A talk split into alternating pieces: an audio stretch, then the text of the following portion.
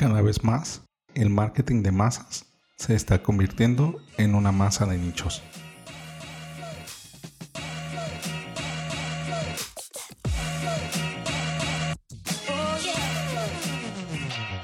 Hola, ¿qué tal? Bienvenidos a Ventaja Podcast, el podcast en donde hablamos de principios, estrategias y tácticas para los negocios tradicionales, online y startups. El día de hoy vamos a hablar de 12 pasos para crear presentaciones. Si tienes alguna duda o comentario, entra a ventaja.com.mx diagonal contacto y házmelo llegar por medio del formulario.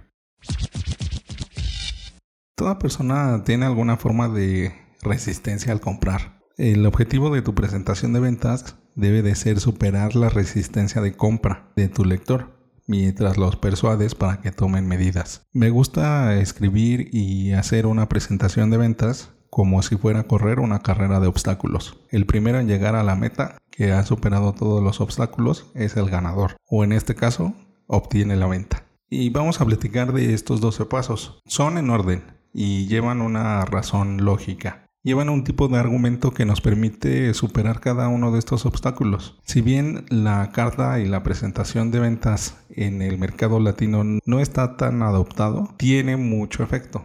En el mercado en inglés, en el anglosajón, es el pan de cada día. Se usa muchísimo y tiene mucha efectividad. Aquí se le tiene un poco mal visto, pero porque siempre es como te comentaba, los de marketing echamos todo a perder y en lugar de crear buenas cartas y presentaciones de ventas, lo que se hace es copiar y no adaptar y no entender la psicología de la persona que te va a leer. De justo este razonamiento y este orden que permite el ir trabajando una conversación de ventas, un manejo de objeciones, una presentación de, de características y beneficios, unas garantías, unos testimonios. Y esto, bueno, se tiene que ajustar a nuestro tipo de mercado.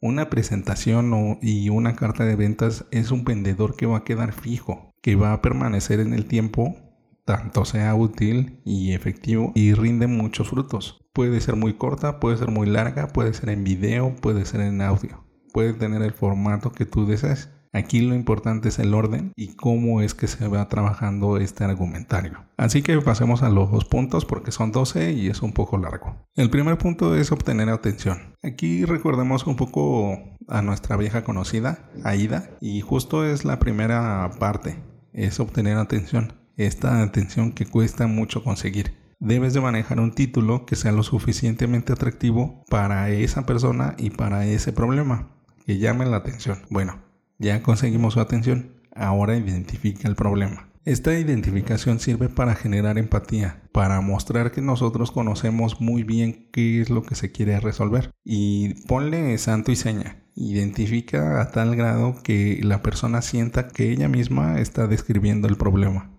usa sus mismas palabras y usa algunas imágenes que hagan referencia a este dolor, a este problema. Y ahora sí, proporciona una solución. Ya que obtuviste su atención, identificaste el problema, proporciona esta solución. Pero hazlo por medio de los beneficios. No te detalles tanto en las características y también en cómo es que se va a plantear esta solución.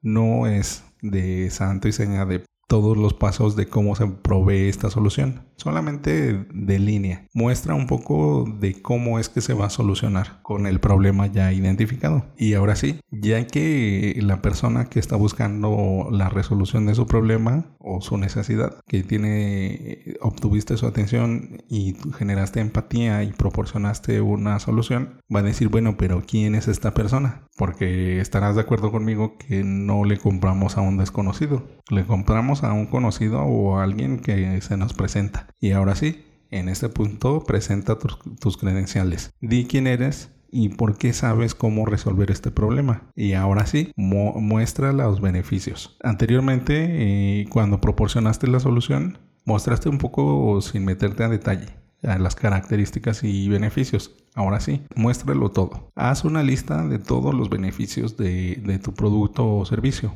para este problema. Aquí no escatimes. Todos los beneficios posibles. Y ahora en el siguiente paso, da una prueba social, da un testimonio. Lo mejor es usar testimonios en video. Si no tienes video, un audio. Y si no, un texto. Esta prueba social eh, nos permite generar más empatía. El que esta persona que está buscando esta solución sepa que no es la única, que también ha habido más personas y que han podido resolverlo por medio del producto o servicio que nosotros, nosotros estamos ofreciendo. Y ahora sí, la parte central. Haz tu oferta y no necesariamente el precio final. ¿Qué es lo que tú ofreces? Si bien puedes no tener todavía un precio específico, sí puedes generar una oferta. Si estás en una fase de pre-lanzamiento, aquí lo que más te interesa es generar una base de contactos para que posteriormente les hagas la oferta central. Como te mencionaba, no necesariamente es una oferta comercial, un precio en específico. Aquí establece cuál es tu oferta. Si es que ya tienes todo delineado, entonces sí, presenta tu precio y justifícalo para que en el siguiente paso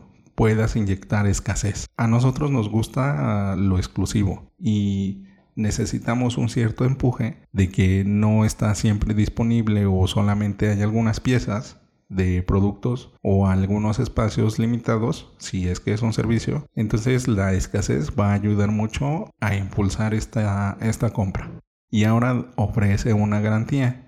La garantía es de acuerdo a lo que tú estás ofreciendo. 30 días eh, con devolución garantizada, mm, un mantenimiento de por vida, un acompañamiento o un soporte por cierto tiempo. Estas garantías ayudan a que tu prospecto se sienta en mayor confianza, que no tenga ese remordimiento que sucede ocasionalmente después de comprar algo. Y ahora sí, eh, vamos a empezar el cierre. Sigue la llamada a la acción. Aquí pide la acción de esta persona, que compre, que agende, que se suscriba. Ese botón grande, naranja, rojo, azul, amarillo, verde, que llame mucho la atención. O si tienes alguna otra llamada a la acción, aquí es el momento de ponerla a trabajar. Ahora toca dar una advertencia, una advertencia que acompañe la escasez. Advierte que, que esto no es para todos o que esto solamente es para algunas personas en específico. Aquí puedes trabajar un argumento en donde hagas una advertencia para generar una